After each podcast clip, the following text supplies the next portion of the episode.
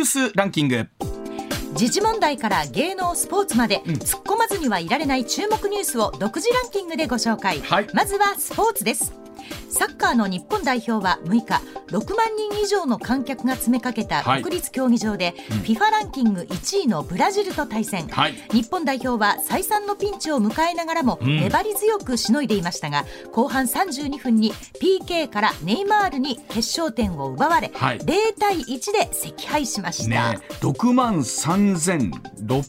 あー人すごい数ですね。あのただまあ声が出せないということで、はいね。あのそこまで入ってたのかと思うぐらいの熱気だったということだったんですけれども、ねまあ、ただあのこの0対1をどう見るかなんですけど、はい。い、よいよワールドカップの本戦で同じグループにドイツ、スペインがいるわけですから、はい。ね本当そこ相手にどんな戦いをしていくかということになります。楽しみです。はいはい、えー続いてはボクシングです、はい。ボクシングの世界バンタム級 WBA、IBF 統一王者の井上尚弥と、はい。WBC 王者ノニト・ドネアがうん。3団体の統一をかけて今日埼玉スーパーアリーナで対戦します、はい。6日に行われた計量では井上選手、ドネア選手ともに一発クリア、はい。いよいよ世紀の一戦の幕が切って落とされます。53.5キロの世界で誰が一番強いのか、はい。両者ともに体がバキバキに仕上がってますから。すごいですね。あの軽量の人のバキバキ加減ってすごいですよね。もうぜひ井上選手の肉体美も合わせて。いや本当に。多分水には浮かんと浮かないでしょうね。浮かないと思います。体脂肪率それぐらいかな、ねえ。はい、もう本当楽しみな一戦ですね。はい、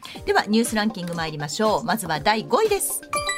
読売新聞によりますと経済産業省がスポーツの試合結果やプレー内容を賭けの対象とするスポーツベッティングの解禁解禁に向けて取りまとめた素案が判明しました、はい。えスポーツ賭博を通じて放映権料や広告収入の拡大につなげスポーツ産業の活性化につなげる狙いがあるということです。スポーツ賭博に関しては八百長やギャンブル依存を招きかねないとして反対論も多く各界の反発が予想されますあのそれこそ今をときめく DAZN という会社は、まさに本当世界中のいろんなスポーツの中継の権利を持ってるんですがね。海外で行われているこのスポーツベッティングによってやっぱりそれだけ注目される試合がたくさんあるということで、それによってお客さんがこうたくさんねね。集まって放送権料も上がっていく、ではい。上がってきた放送権料は、えーまたですね今度はスポーツ団体に今度は還元されてて回っていくとはい。いうビジネスモデルなんですけれども、はい。今向川さんコメント読んでくれたようにですね、まあその当然ギャンブル依存とか八百長という問題が常にこうついてくるところはありますので、はい。さあ、えーそのあたり日本はどう判断していくかということですよね。日。本に馴染むんでしょうかっていうところよね。ね。はい。続いて第4位。2017年東名高速で煽り運転の末夫婦2人を死亡させた罪などに問われた石橋和歩被告のやり直し裁判で横浜地裁は懲役18年の実刑判決を言い渡しました4年前の一審では危険運転致死傷罪の適用を認め懲役18年の判決を言い渡しましたが裁判前の手続きに問題があったとしてやり直しになっていました。石橋被告の弁護士は本人の意向も踏まえ即日控訴する考えだと話しています。まあ、もちろんその細かい内容というのは裁判で争われると思うんですけど、はい。まあ、あの今ドライバーの皆さんもそうですけどね、うわこれって煽られてるとか、うん。そうでないかっていうのはやってる方とやられてる方がもう一番実感あるとはい。思うんですよね、はい。それをもちろんどう法的に証明するかということなんですけど、その意味でも答えは本当にこの中にしかないんだろうなっていうのは改めてこういうニュースを見たり思いますよね。そうね。はい。うん。では3位です防衛省が新たに陸海空自衛隊の部隊運用を一元的に指揮する統合司令官とこれを支える統統合司令部を創設する方針を固めたことが分かりました、はい。中国の海洋進出が強まり台湾有事が懸念される情勢や宇宙サイバーなどの安全保障を念頭に部隊運用に専念するポストを新設する必要性があると判断したということです、まあ、今はですねあの統合幕僚長というところがはい。部隊運用とその防衛大臣の補佐というのをやってるんですけれども、いまあ、いよいよその言われている有事というのが起こった場合に、政治的判断を下す人と、ん。えそれから部隊の運用をする人とっていうのをもっと明確に分けていこうとことですね。うん。ねいうことなんですけれども、はい。まあ、本当時代がもしかしたらそういったことをこう求めてきてるのかなというのもありますね。はい、うん、続いて第2位です日本銀行の黒田総裁は6日東京都内で講演し商品やサービスの値上げが相次いでいることに関連し日本の家計の値上げ許容度も高まってきているとの見解を示しました。黒田総裁は一つの仮説と断った上で新型コロナによる行動制限で蓄積した強制貯蓄が影響していると指摘、うん、家計が値上げを受け入れている間に良好なマクロ経済環境をできるだけ維持し、賃金の本格上昇につなげていけるかが当面のポイントだと述べ金融緩和を続ける考えを強調しました。もちろん日銀総裁の一言って非常に重いですから、ね、これをどういうふうに捉えるかなんですけども、うん、この後少し常念さんにこの辺りの話聞いていきたいと思います。はい、はい、では第1位です。自民党は6日の会合で来年度の予算編成の方針や重要課題の方向性を示す骨太の方針の修正案を大筋で了承しました。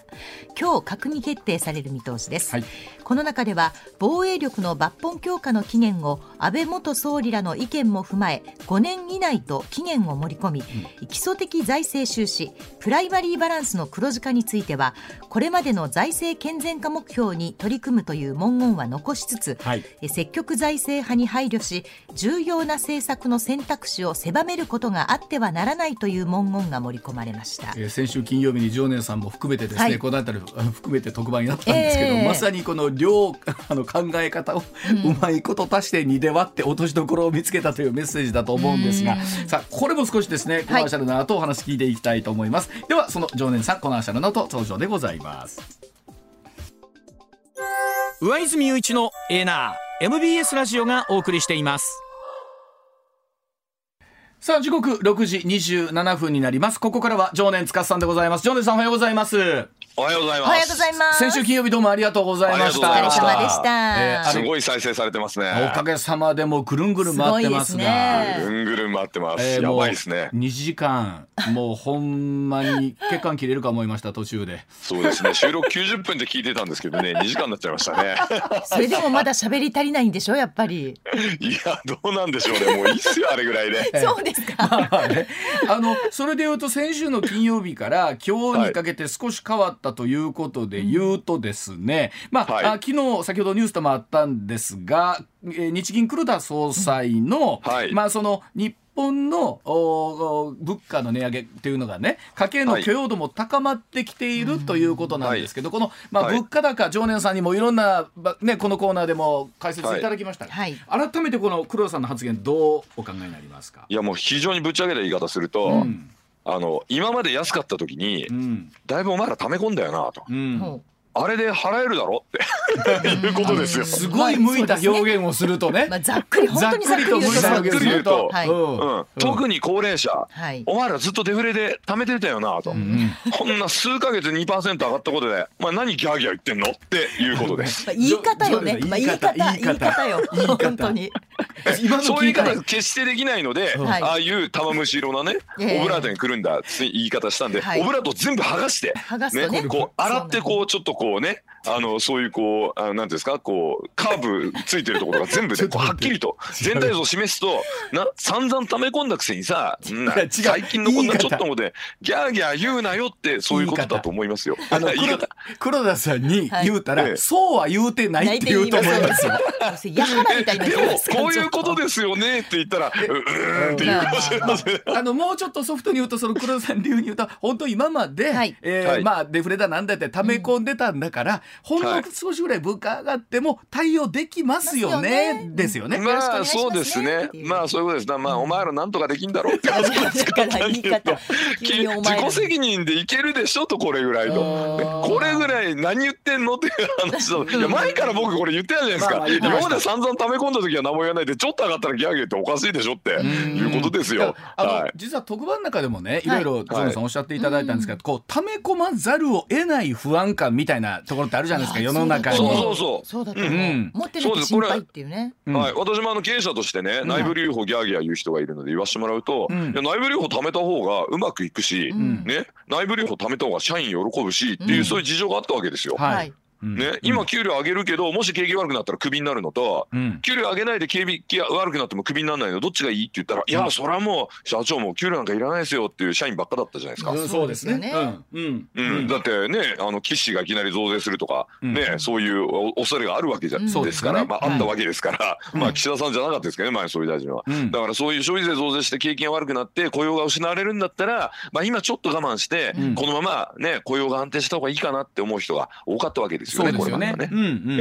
で経営者もそれにじゃあその期待に応えてじゃあ分かりましたと。で皆さんには給料払わないけどしっかり内部留保して、いざという時は皆さんはね雇用を守られるように頑張りますからっていうことでまあディールしてたわけですよね。そうですよね。はい。そうですよね。でその時に溜め込んだお金がいっぱいあるわけですよ。結果として、そこまで景気悪くならなかったんでちょっともらったりとかしたお金がずっとあって、蓄積があって、でここ数か月ちょっとねあの物価がまあ2%ぐらいですよつってもね、つっても2%ぐらいいってでギャーってなってるんでいやそのたまったのをお使いになったらいかがですか？とその時には特に問題にはなりませんでしたよね。というふうにまあ黒田さんは言い返していると。まあそのために食べた部分もありましたよねっていうことですもんね。はい、これあの時ジョーナさん特番で僕聞ききれなかったんですけど逆にね、はい、企業が内部留保を出した方がいいってっていう状況っていうのはどういう状況の時になるんですか、これはね、まあ、うちのおじいちゃんが破産した時と同じシチュエーションなんですけど、うんうん、あの投資をした方が儲かる、うん、つまり借金、ええ、借金をしてでもお店を大きくしたりとか人を雇った方が、うん、もうその例えばうちのジムだったらね、入りたい人いっぱいいると、もうウェイティングリスト1000人待ってると。あなるほど。いうような状況だったらもうバンバン物件借りて多少高くても、もうインストラクターもガンガン雇ってやった方がいいじゃないですか、もうお金足りないのはもうこれ借金した方がいいからと。もうやれば絶対儲かるからみたいなシチュエーションできるからってことですよね。そうですそうです。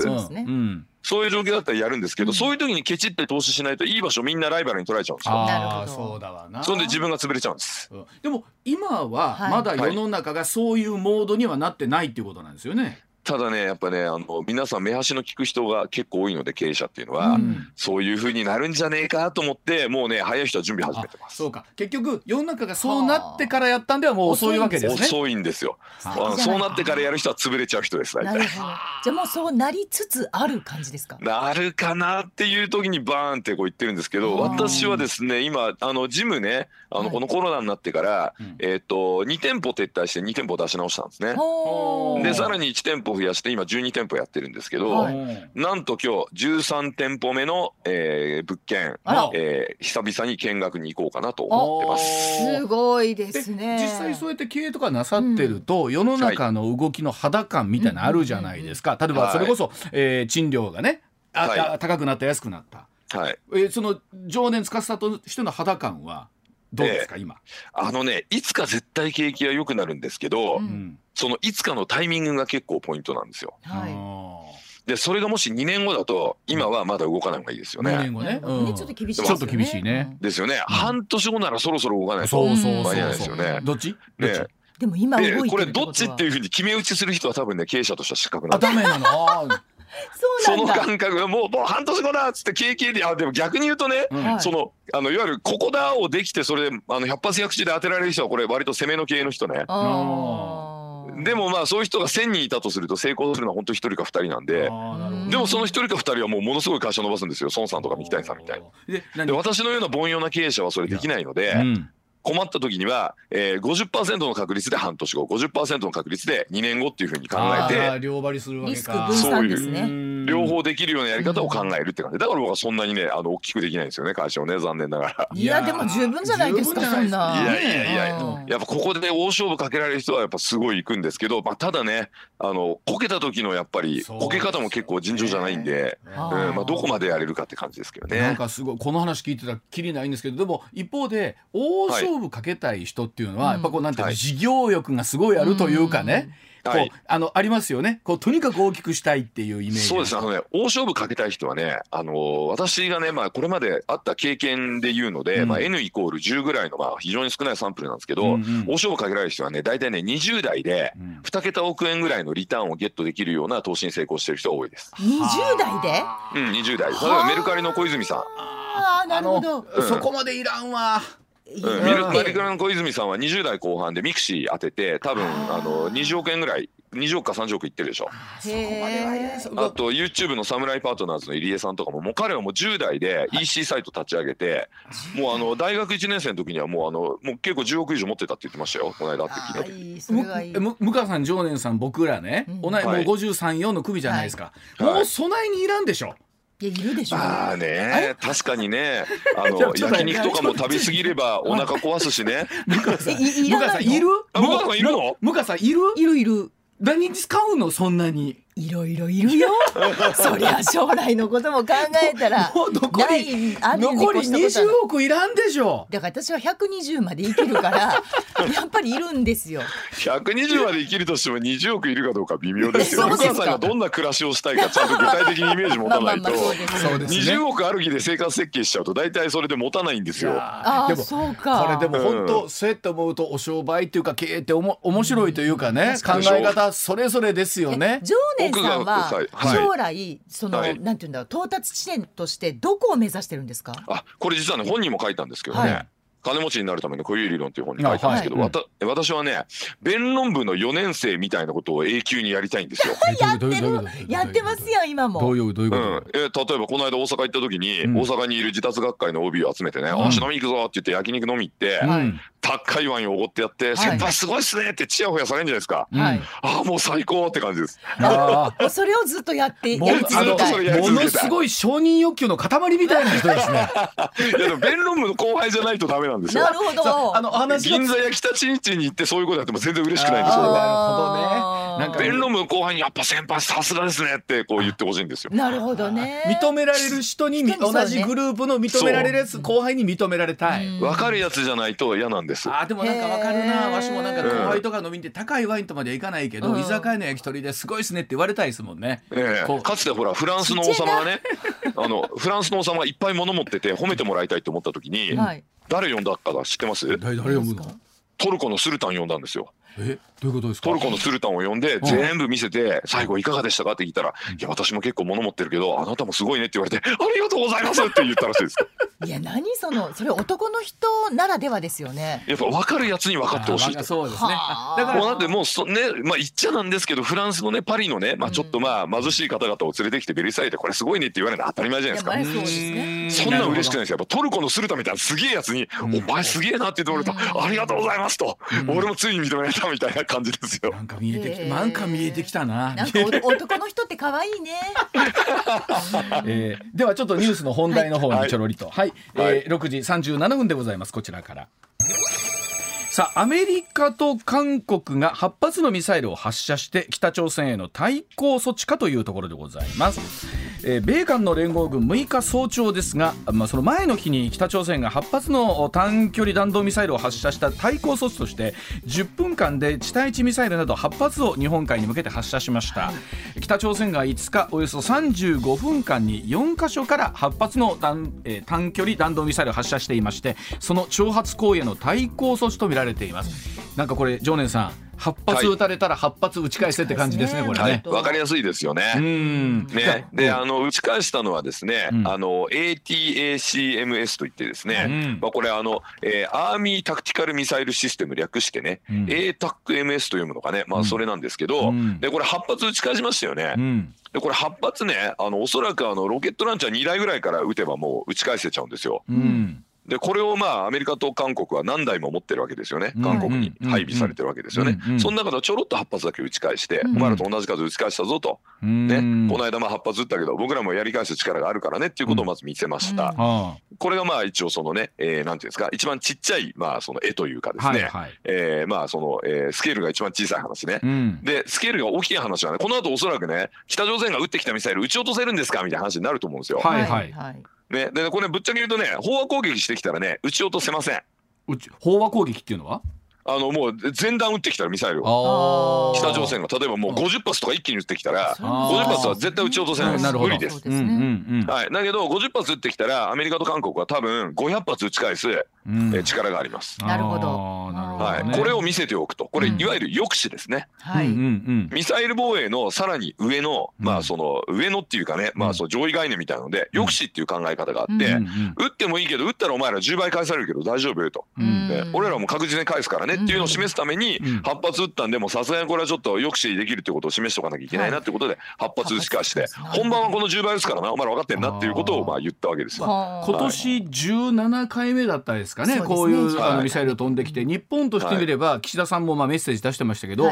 強く抗議することしかできないわけじゃないですか。そうですね、はい。まあだってこれで打ち返すのはなかなか難しいですよね。うん、で、ね、なって日本としてはこれ以上もうどうしようもないという状況の中でアメリカ、韓国が先に、あの、はい、あのこんなふうになるよっていうこの開始をしたということなんですね今回。そうですね、まあ、米韓合同演習やってる中でそれをやったんですが、うん、まあ、もしね韓国側がねまあ、しっかりとその、まあ、あの抑止をしたいんであれば、うん、日米韓合同演習にして、うん、で日本の地位対地ミサイルも一緒に撃ってたらより強いメッセージになったことは間違いないです。これあの昨日ね、えー、近藤大輔さんが、はい、あの、北朝鮮のミサイル発射は彼らのもう助けてくれというメッセージなんだっていう表現をね、まあ、一つなさったわけなんですけれども、はい、常念さんはその北朝鮮のミサイルの発射はどういうメッセージと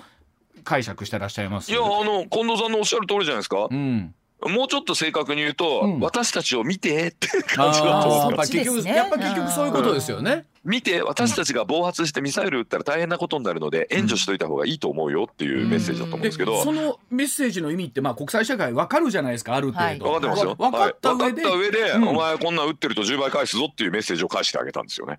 ということはその例えば向こうから撃ってくるメッセージは響かないということですよね。はい、響いてないよと。お前そうじゃなくてねそういうそのまあ好戦的な態度を取るのはやめなさい。ねそれからそのもう人権弾圧しまくってるけどああいうのもやめなさいと、核武装もやめてて、ね、で民主主義の考え方を少しずつ取り入れて、うん、ね、それであの、まあ、経済援助をもらったらどうなのっていう、まあ、そういうメッセージですね、うん、そういう話には乗らないよということだと思います。でまあ、はい、考えてみるとその例えば金正恩の王国はそんなことではもう、舵は切れないわけですよね、そっちの方にはね。そうですね、うん、もうだからどうするの、まあ、でもこれはやっぱりあの、まあ、ロシアみたいにね、最終的にはね、暴発してくる可能性もあるし、まあ、仮に争奪するなら、我々は備えなきゃいけないと。で、その点についてね、韓国の方からもね、ちょっとね、面白い声が上がってるんですよ。と言いますと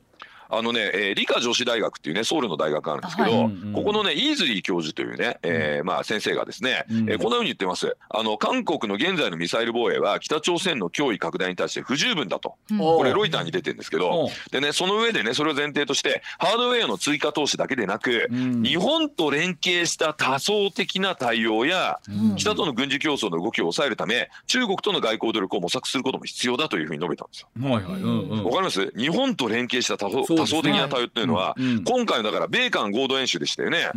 これ日米韓のね陸上兵力が韓国国内で演習して、ミサイルを日米韓のミサイル打ち打ち返したらね、より強いメッセージになったはずなんですよ。だけど今回日本が入ってなかったら北朝鮮はまた韓国の中のね、まあ、工作員いっぱいいますから、こいつら刺激して日本を挑発すれば日韓関係仲悪くなってまだくさび打てるんじゃないかってそういうまあ夢を彼らはね、考えちゃうでしょ。うん、だから韓国はもうちょっと日本とちゃんと連携しますってこと言わなきゃいけないし、そのためにね、いろいろ国際法違反で日本に対して変ななんかいたけだかなことやってるじゃないですか。はい、あの慰安婦の賠償金の話とか、徴用工のやつとか、ね、それから歴史教科書の問題とかいろいろありますけど、まあ、ああいうのももうやめますと。ね、いうふうにやった方が、まあ、韓国の国益になるかなと私は思ってます、ね、まあ、今回、そのユン政権になって、はい、そのあたりがどういうふうにこう軌道修正されてくるかですよね。はい、そうですね、まあ、ただ、あの文在寅がいろいろね、仕込んでるんですよ。まだ？マナを、うん、うん、だからあのこの間もほら竹島に調査船が出たみたいな話あったでしょ、あれユン・ソギョルさんが命令したというよりは多分そういうふうになってたんでしょ。うそういうことなんですね。あのでも例えばどうなんですか？非常に韓国の大統領って権限が強いという話を聞きますけれども、はい、やっぱりそその韓国でもこう急にバタッと色を変えるっていうのは難しいんですか？あのね、韓国の大統領の権限は非常に強くて、李相哲先生によればね、うん、もうその気になれば議会なんか無視して何でもやれるらしいです。はいはい、なるほど。ただし、それやれるかどうかやっぱ世論の支持なんですよね。ああ、なるほどね。で、韓国の人の半分ぐらいは今回、あの、イ・ジェミョンを応援しちゃったわけでしょ？はい。ギリギリの差で大統領になってますから、ねうん、だそこはだから、岸みたいにですね、まあ、ワイドショー見ながら、うん、温度測りながらやってるんじゃないかなと僕は思います。ワイド、ワイドショーいや、でもそう思うと、その、世論は、どっちが先に作るのかっていう話になりますよね。うよねうん、国民が先に。私はね、うん、金正恩先生が作ってくれるんじゃないかなと思いますよ。逆にあの北朝鮮が暴発していけば暴発していくほど、韓国世論がまた変わってくるんじゃないかってことですね。かなと思いますね。今回のミサイル8発発射だって立憲民主党にはものすごい逆風になってるわけじゃないですか日本で。うん、なるほど。うん、ね、でそこでそのねあの小川淳也さんなんかいや経済的関係をね構築すれば戦争は減るんだみたいな、うん、30年以上前のまあそのね、もう30年以上前に完全論破された、まあ、話を持ち出してね、またそんなお花畑みたいなこと言ってるぞこれダメだなみたいなふうに思っちゃうわけですよね。コアなファンしかあれじゃ支持しないですよ残念ながらもうちょっと小川さん勉強してって感じなんですけど、まあ、まあだからまあちょっとこれは金正恩の動きによるかなと韓国の世論もね。でも確かにあのミサイル防衛ってあの難しいなと思うのが、例えばロシアからねウクライナキーウに向かってミサイルが飛んできたんだけれども、今度ウクライナ側からロシアに向かって撃ち返すことってできないんですよね。うん、あの一応アメリカはそれをやるなっていうふうに言ってますが、まあ、ただあのロシアの兵隊の拠点であるベルドルゴって町はたびたびウクライナに空爆されてますけどね。ああそうなんですか、あくまでも軍事目標ということで、えー、まずね石油とかの備蓄施設が何回も攻撃されてるし、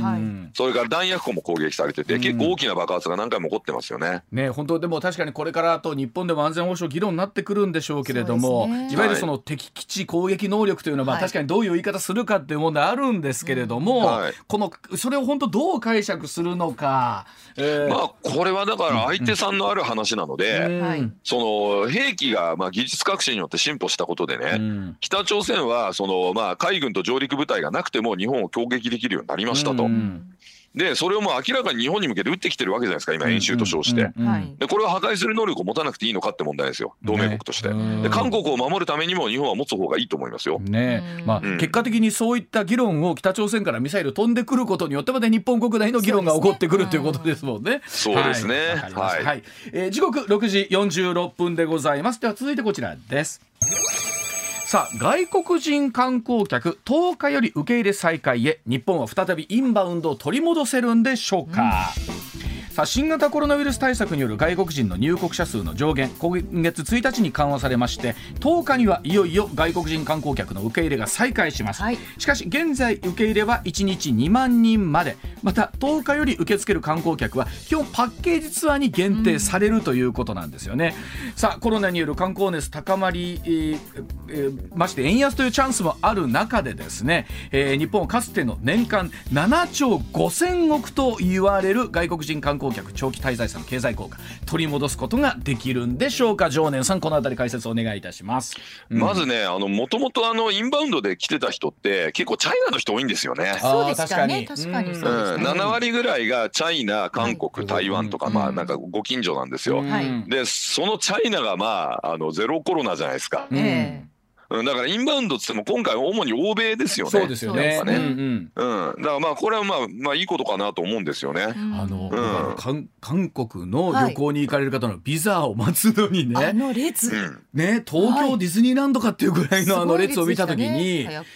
びっくりしましたけどねやっぱり行きたいんですね皆さんね。いや韓国の方日本好きなんですよ基本的にはね。ね日本、反日教育とかされてますけど、まあなんだかんだ言ってやっぱ隣にある日本はすごく好きみたいですね。ね日本も行きたいですしね。はい。であのまあ、今回やっぱ最大のネックはですねあの未だに屋外でもマスクをしている日本をどう変えるかと。ただ今日も新聞出てましたけど、はい、基本外国人の方にもマスクをしていただく、うん、で、そのパッケージツアーに限るっていうのはそれを添乗員の方にしっかりお願いしますってことなんですよね。まあそうですけど、例えばね、あのこの間ほらバイデン大統領とか来ててね、まあ、警察官の方がまあ都都内にすごいたくさんいましたけど、はいはい、警官もね外で警備してるのに全員マスクしてるんですよ。ああいうの取らせなきゃダメだと思いますよ。うん。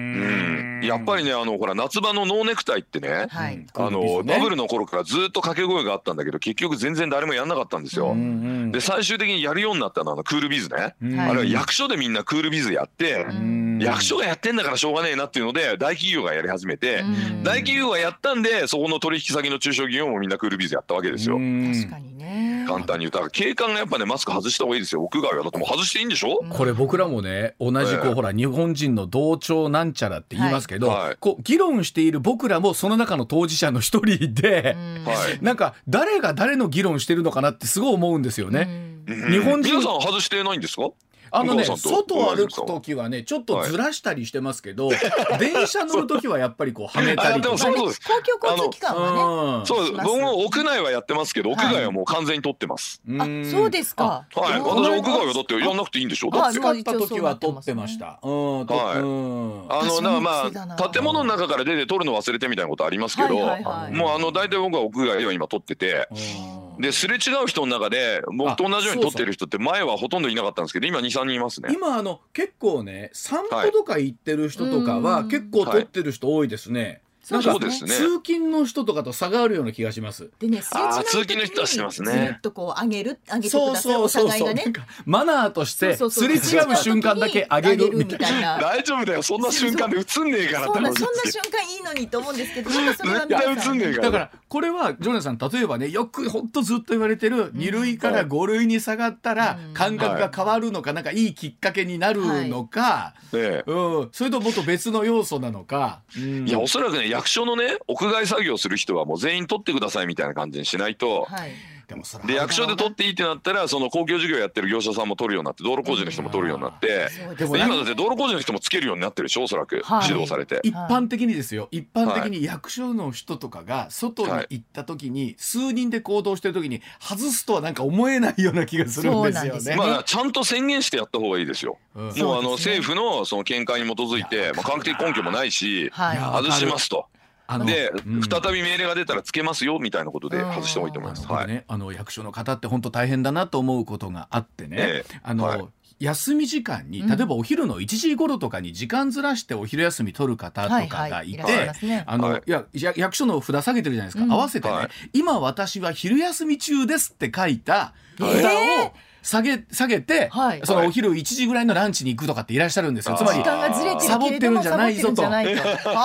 ていうぐらいこういわゆる周りの目をね、役所の方って気にされる方多いと思うので僕だってそれで言うとあの政府の命令通達に従ってマスクを外してますってあもうそうそれでいいんじゃないですか？逆にそのアピールになるんで。で皆さんも外しましょう。屋外では積極的に外しましょうみたいな。インバウンド再開でとかやったらいいですよ本当に。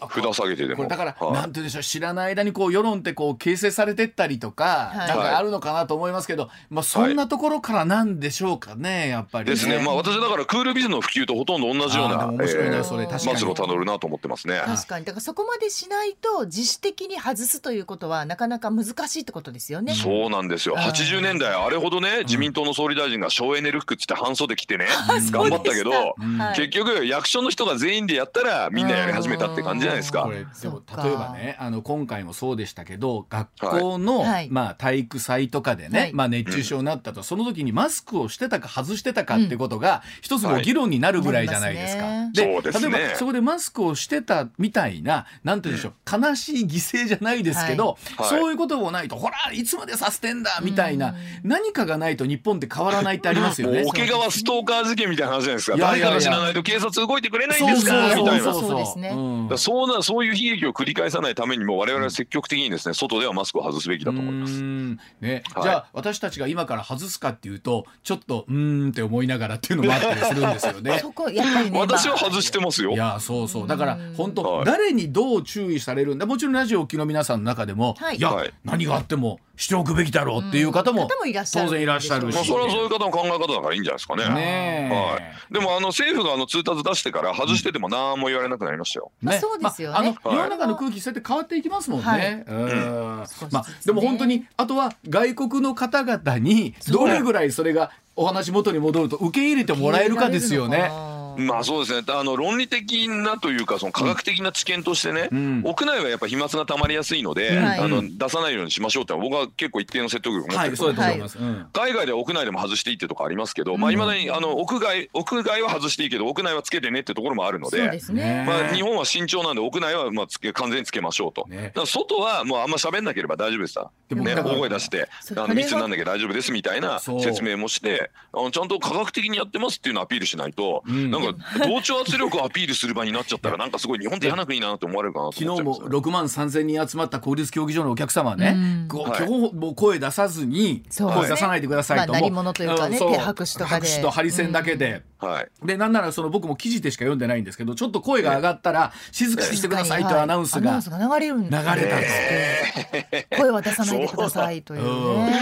すごいです。完璧ですね。かたやかたやもうヨーロッパの方とかに行くとそうですよ。ワンワンサかなってもうだって大リーグとかも大谷さんの試合とかすごいじゃんそうですよね。えらい違いですお手にって盛り上がってんじゃんみんなもう。あのとでだからそっちに行った時に僕らが仮に外国行ったらすごい不思議だろうなと思うしなんか逆に、お大丈夫かってすごいまだマスクしてるよに。なってこっちでマスクするみたいなこともあるかもしれませんし、ね、でまたそれを添乗員さんに、まああのお願いするっていうのもき、まあ、気の毒な話っつったらあれですけど。ね。わかる。うん。まあ添乗員にお願いしてるって体でとりあえず入れないと、自民党応援してる観光産業ももう終わっちゃいますから、ね、結局まあ何かのね、そういうメッセージ出さないとかはい。わかりました。じゃあ、はえまたあコマーシャルの後お話を伺ってまいります。6時55分です上泉雄一のエナー MBS ラジオがお送りしています。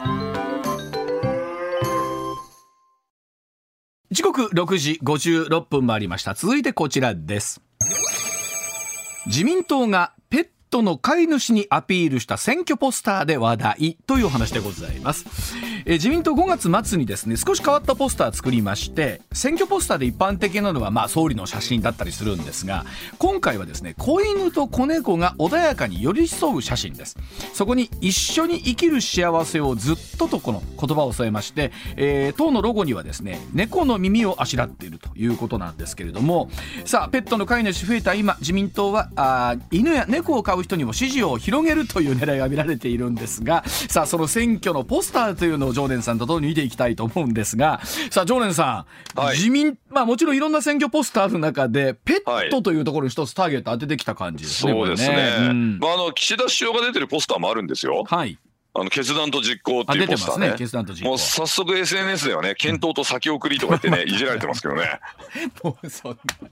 あのね、検討と先送りっていうポスター見たことないでしょ、そんな。そんな、だびっくりするでしょ。まあ、あの、すごいリアルでいいけども。いやでも検討と先送りの方がいいんじゃねえかなと思うんですけど実際やってるわけですからね検討と先送りね。あのまあそでもね考えたら選挙のポスターって例えば 共産党さんとかは自由と平和とか立憲民主党さんが生活安全保障、え日本維新の会が改革そして成長、はい、あのそれぞれのメッセージってこれ入れ替えても実は大きくなんか差がないというかねどこがどれ取っても選挙のポスターって言ってることってあんま変わんないんですよね実はね。いやそうですそうです。いや、だからあの自民党検討と先送りの方がインパクトあってよかったんじゃないかなと思うんですけど。そんなとこになんで決断と実行とか書くのかなもうセンスねえなとか思っちゃいますね。あ何？検討と先送りって書いた方がかえってリアルでいい。ね、検討で暮らその後暮らしを守るって書いてあるじゃないですか。暮らしを守る。政権を守るみたいな もうね。もう大喜利みたいになってますやんか。いやもう本当にツイッターがこのポスターで大喜利状態だったんで、なんでペットを出して、うん、もうね、ね、子猫ちゃん、子犬ちゃんだったら、うん、それはもうね、うん、これはもうさすがに検討と先送りとか言わねえだろうっていうのもあったのかな、そんな計算もあったかこれでも、あの自分のことで考えたときに、例えばそういうポスターがあったらね、あ、この政党投票しようかなっていう人とか出てくるってことなんですかね、やっぱり。いや、ポスターどうなんでしょうね。聞くのか聞かないのかよくわかりませんけど、他もやってるから自分たちもやってんじゃないですか？うん。まあ、ただあの、えー、その89万匹ね、年間新しく買うというところも含めてあるそうなんですがとなるとこれ有権者の数、はい、89万ということを単純にと考えてもそうですけど、はい、それなりのねいわゆる票数ではあるわけですよね。89万票もし全部入ればね、うん、比例区で一人ぐらい軽く受かりますよ。ねえー、余裕ですよ、89万票あれば。まあ、でまたペット対策っていうのも、はい、もちろんこれ政府ねあの、はい、中では大きな対策にはなってきますよね、マーケットを含めてでしょうしね。ねまああのペット飼う人増えてますからね。あの子供は減ってるのにペットを飼う人が増えるというですね非常に皮肉なことが起こってます、ね、皮肉なことが起こってますが、えー、ではあそのあたりの選挙ポスターについて時報の後もう少しお話ししてまいりましょう。一旦7時のお知らせでございます。ジョーネさん今各党のポスターを今見比べてたんですけども、はい、えっと、公明党が小さな声を聞く力というふうになって、はい、この辺りは少し岸田さんに配慮してるというところあるんでしょうかね。これはじゃああれですかね公明党に対して、うん、憲法改正してください憲法改正してください。って言うとなんかやってくれるんですかね。今憲法改正してくださいって言ってみたんですけど。でもでも逆に公明党は今後そこは非常に大きなテーマになりますよね、うん、そうですね、まあ、公明党が憲法改正結構後ろ向きなんですよね。まあ、ですからあの別のスタンスですよね。憲法に書き加えるとかというスタンスだったりしますし、うん、まあ、だからあの憲法9条3項追加はまあ賛成するかもしれないですね。でもどうでしょう。例えばあの今回のね参院選でもまあ一つ争点になってくるのが前回の特番でもありましたけれども、はい、近々例えばその選挙でねそういったものを本当にこう争点にしてっていう選挙がやってくるんでしょうかね。まあ、あの争点にしてというよりも国民投票法ね、あの安倍さんの時にね、国民投票法決まりましたけど、あれにまあ、えー、従ってですね、まあ、憲法審査会を経てね、粛々と憲法改正の発議をしたらいいんじゃないかと思うんですよね。で例えばそうなってきた時に、例えばその公明党の立ち位置だったりとか、はい、まあ、もっと言うとそれぞれの、はい、まあ、えー、もっと言うと護憲の政党の例えば立ち位置だったりとかというとこ含めて、うん、またガラガラっていうケースがあるかもしれないですよね。そうですね、まあ、その護憲っていうのも、その憲法の意味を履き違えた人がね、そのまあ70年間曲解解したですね東大憲法学の読みでこの憲法を読み続けましょうみたいな人たちを護憲というわけで、本来の憲法の意味じゃないっていうことが最近ばれてきちゃいましたからね。ねそのあたりもほんまどう解釈するかということもなりますけれどもね。国際法を前提としない憲法解釈っていうのはおかしいでしょっていうのが最近のトレンドですので、まあ、これ篠田秀明先生が5年前にね、この本を書いてからまあガッとここまで世の中動いてきたわけですけれども、まあその辺がどうなるかですね。例えばまあ前回のね特番の時も話したんですがこんなに盛り上がらない参院選も珍しいんじゃないかという話をしてたんですが、改めてですね、それこそ、まあ、あの、なんなら具体的な日程も少し出かかってますけれども、まあ、多くの場合7月10日でしょうけども、あと1か月、盛り上がってくる要素があるとすると、何なんでしょうかね？そうですね。まあ、あるとしたらですね、うん、まあ、北朝鮮がなんかまたやるかな。あ結局そういうなんか有事みたいなことになるわけですか、むしろ自民党を有利にするようなハプニングが起こりやすいですよね地合としてはね。あまあ、一方で確かにあの自民党内としてみてもこの状況の中でおおよそこう勝ち戦の様子の中でね、はい。はい、あんまり、うん、もう下手なこと絶対言うなよと。そうですよね。足っ張られる。ことねいけんのにみたいな、ね、いけるいけるから絶対言うなよ、言うなよっていう感じあるのもなんかものすごい見えますもんね。うそうですね、もうとにかくあの閣僚とかね、あのそのまあ、えー、議員のあの特特別委員会の委員長とかね、出現絶対すんなよってことでなんか出てるっていう話も聞いてますから、まあそんな中だから北朝鮮が核実験するとか、場合によってはその韓国側のその国境警備隊と銃撃戦になるとか、